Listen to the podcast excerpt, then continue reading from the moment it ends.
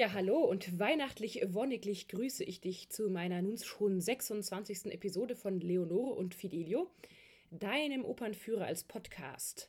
Mein Name ist Eleonore Marger und ich bin ja selbst Opernsängerin und sitze jetzt gerade in meiner Garderobe am Grand Theatre in Genf. Heute Abend spielen wir nämlich wieder den Zigeunerbaron und dachte aber, so ein kleines Humperdingchen geht immer noch dazwischen.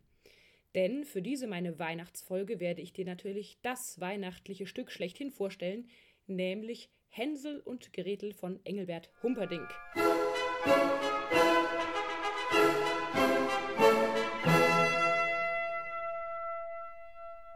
Jetzt wirst du dir vielleicht sagen, wozu brauche ich denn noch einen Opernführer über Hänsel und Gretel?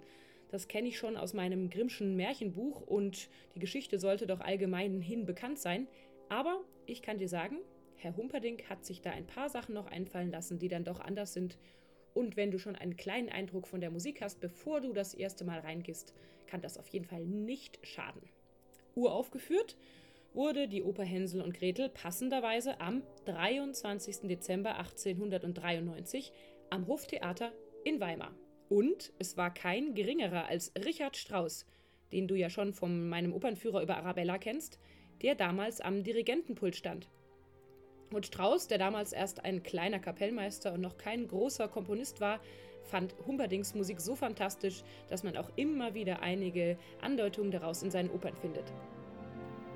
Humperdinck selbst war ein großer Fan von Richard Wagner und hat daher zum Beispiel in sein Vorspiel zur Oper diverse Melodien und Leitmotive hineingeschrieben, die du dann später im Stück wiedererkennen kannst, zum Beispiel das Hokuspokus der Hexe oder auch den Gesang der Engel im Traum.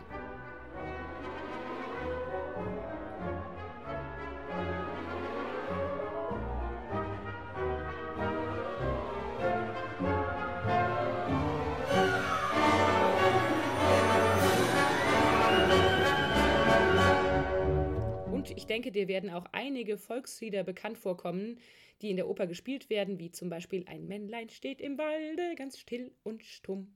Aber zurück zum Anfang. Wir sind mitten in einer Hartz-IV-Siedlung, allerdings mitten im Wald.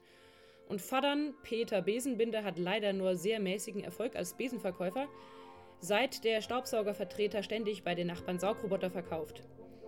Dementsprechend gibt es leider selten was zu essen und Gretel und ihr Bruder Hänsel müssen hungrig die Bude aufräumen, worauf sie natürlich keine Lust haben. Suse, liebe Suse, was raschelt im Stroh? Die Gänse gehen barfuß und haben keinen Schuh. Der Schuster hat's Leder, kein Leisten dazu.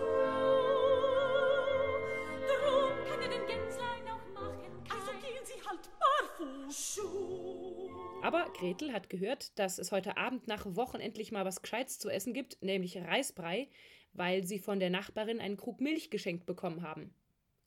Ja, die Milchpreise sind seitdem eindeutig gesunken. Aus Freude darüber tanzen die beiden Kinder so laut, dass die Mutter hereinkommt, sichtlich genervt. Und da es ja auch 1893 noch kein Kinderschutzgesetz gab, will sie den beiden erst einmal eine ordentliche Tracht Prügel verpassen.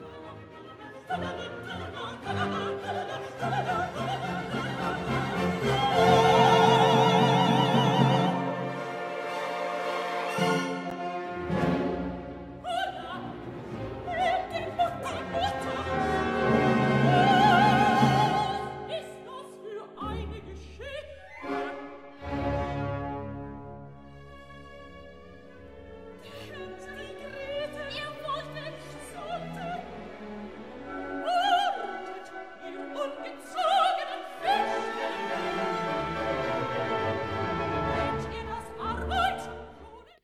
Sie schnappt sich die Rute und stößt dabei selbst den Milchkrug um. Wie das so ist bei Eltern, sind natürlich die Kinder schuld und müssen daher in den Wald, um Beeren zu pflücken. Jetzt kommt auch Vater Peter nach Hause von der Arbeit, haha. Allerdings hat er schon ordentlich einen im Tee, weil er vorher nochmal mit seinen Kumpels ein paar kurze gezischt hat. Aber heute hat er endlich mal ein paar Besen verkauft und davon Essen mitgebracht. Als er aber von der Mutter hört, dass die Kinder im Wald sind, kriegt er es mit der Angst zu tun, denn er hat von der bösen Knusperhexe gehört, die dort lauert. Sie sich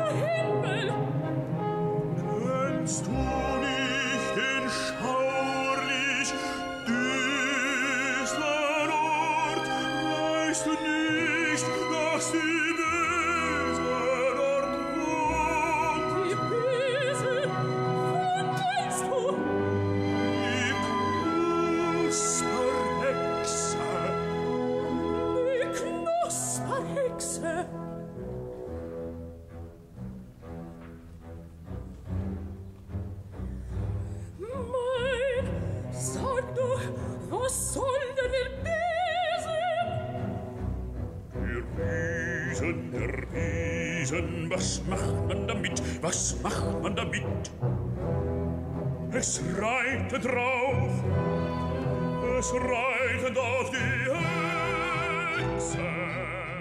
Hänsel und Gretel derweil haben Spaß im Wald. Sie haben reichlich Erdbeeren gefuttert, statt sie in ihren Korb zu tun. Da fällt ihnen aber auf, dass sie den Heimweg gar nicht mehr finden, und der Wald sieht auch schon so neblig und gruselig aus, und sie fürchten sich, bis plötzlich der Sandmann auftaucht und sie zum Schlafen auf ein kuscheliges Moosbettchen bringt. Jetzt kommt, finde ich, eine der schönsten Stellen in Hänsel und Gretel, denn sie beten den Abendsegen und prompt erscheinen auch 14 Engelein, die sie nachts beschützen. Schlaf.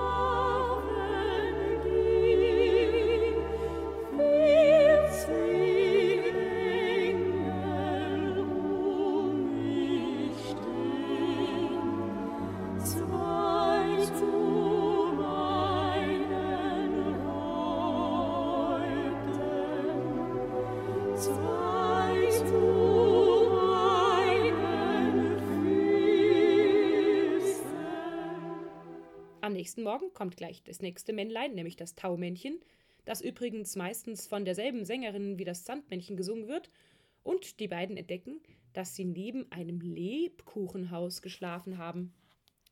Die Verlockungen der Süßwarenindustrie machen eben nicht mal vor dem urdeutschesten Wald Halt. Hänsel und Gretel können aufgrund des Hungers auch nicht widerstehen und probieren ein paar von den Süßigkeiten, was nun endlich meine persönliche Lieblingsfigur herauslockt – die Hexe Rosina Leckermaul. Ich finde es immer am coolsten, wenn diese Rolle nicht von einem Sopran oder einem Mezzosopran gesungen wird, sondern von einem Tenor. Weil erstens es besonders witzig ist, wenn ein Mann eine Frau dann spielt und weil ich irgendwie finde, dass die Hexe dann ganz besonders böse klingt. Unsere Hexe Rosina Leckermaul verzaubert nun die Kinder, so dass sie nicht fortlaufen können und sperrt Hänsel ein. Der soll als erster gemästet werden und dann gebacken. Während sie ihren Mielebackofen auf 220 Grad Umluft mit Grill vorheizt, macht die Hexe vor lauter Freude einen wilden Ritt auf ihrem Besen.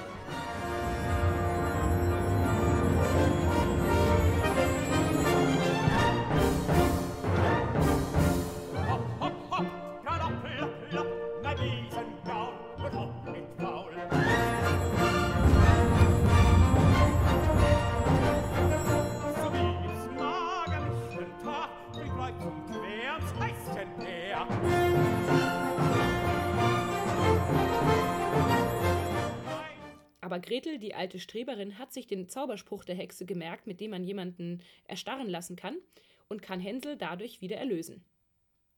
Als Frau Leckermaul nun Gretel unter fadenscheidigen Gründen dazu bringen will, in den Backofen zu schauen, stellt sich Gretel mit Absicht so super dämlich an, dass Rosine Leckermaul in typisch weiblicher Ungeduld, alles muss man selber machen, hineinschaut in den Backofen und mit einem großen Wups von beiden Kindern hineingeschubst wird in den Ofen. Tja, der Ofen hat wohl keine Garantie mehr und explodiert, ebenso wie das ganze Haus.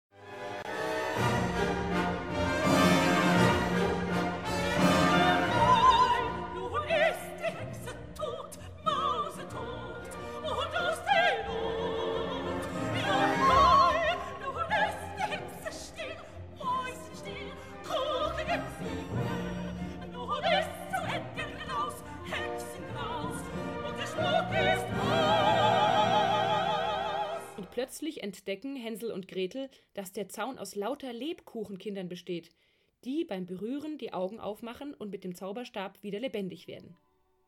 Da hören wir aus der Ferne auch den Besenbinder Peter, der seine Kinder schon so lange gesucht hat, und alle tanzen um die nun selbst zur Lebkuchen gewordenen Hexe herum und freuen sich. Ja, und wenn sie nicht gestorben sind, dann schnappen sie sich die Geheimrezepte der Hexe und gründen eine höchst profitable Lebkuchenmanufaktur. Und da Hänsel und Gretel ja im Sommer spielt zur Erdbeerzeit und die Saison ja dann zu Ende ist, beschließen sie, Lebkuchen für dahin schon ab Mitte August zu verkaufen. Das war mein Opernführer von Hänsel und Gretel für dich von Deutschlands meistgespielter Oper. Ich habe es gerade eben nur mal ganz kurz auf der Seite www.operabase. nachgeschaut. In den nächsten vier Wochen, so zwischen Weihnachten und Anfang Februar, gibt es weltweit circa 140 Aufführungen davon. Also, falls du noch nicht weißt, was du an den Feiertagen oder im neuen Jahr mit deinen Kindern oder Enkelkindern machen sollst, dann kann ich dir das nur wärmstens empfehlen. Die Spielzeit ist auch super, zwei Stunden ohne Pause, also wie ein etwas längerer Harry Potter-Film oder so. Und noch dazu werde ich dir hier unten drunter einen Link setzen zu dem wunderbaren Video-Opernführer von dem Bayerischen Rundfunk, äh, eine Lego-Oper über Hänsel und Gretel. Und wenn du das ganze Werk dir mal so anschauen willst, gibt es einen absoluten Klassiker, eine Fassung von 1981 von August Everding. Die findest du auch auf YouTube. Ich setze den Link dir auch dazu. Ja, und jetzt wünsche ich dir wunderbare Feiertage, ein fröhliches Weihnachtsfest und natürlich ein gesundes neues Jahr, in dem wir uns dann hoffentlich bald wieder hören. Tschüss!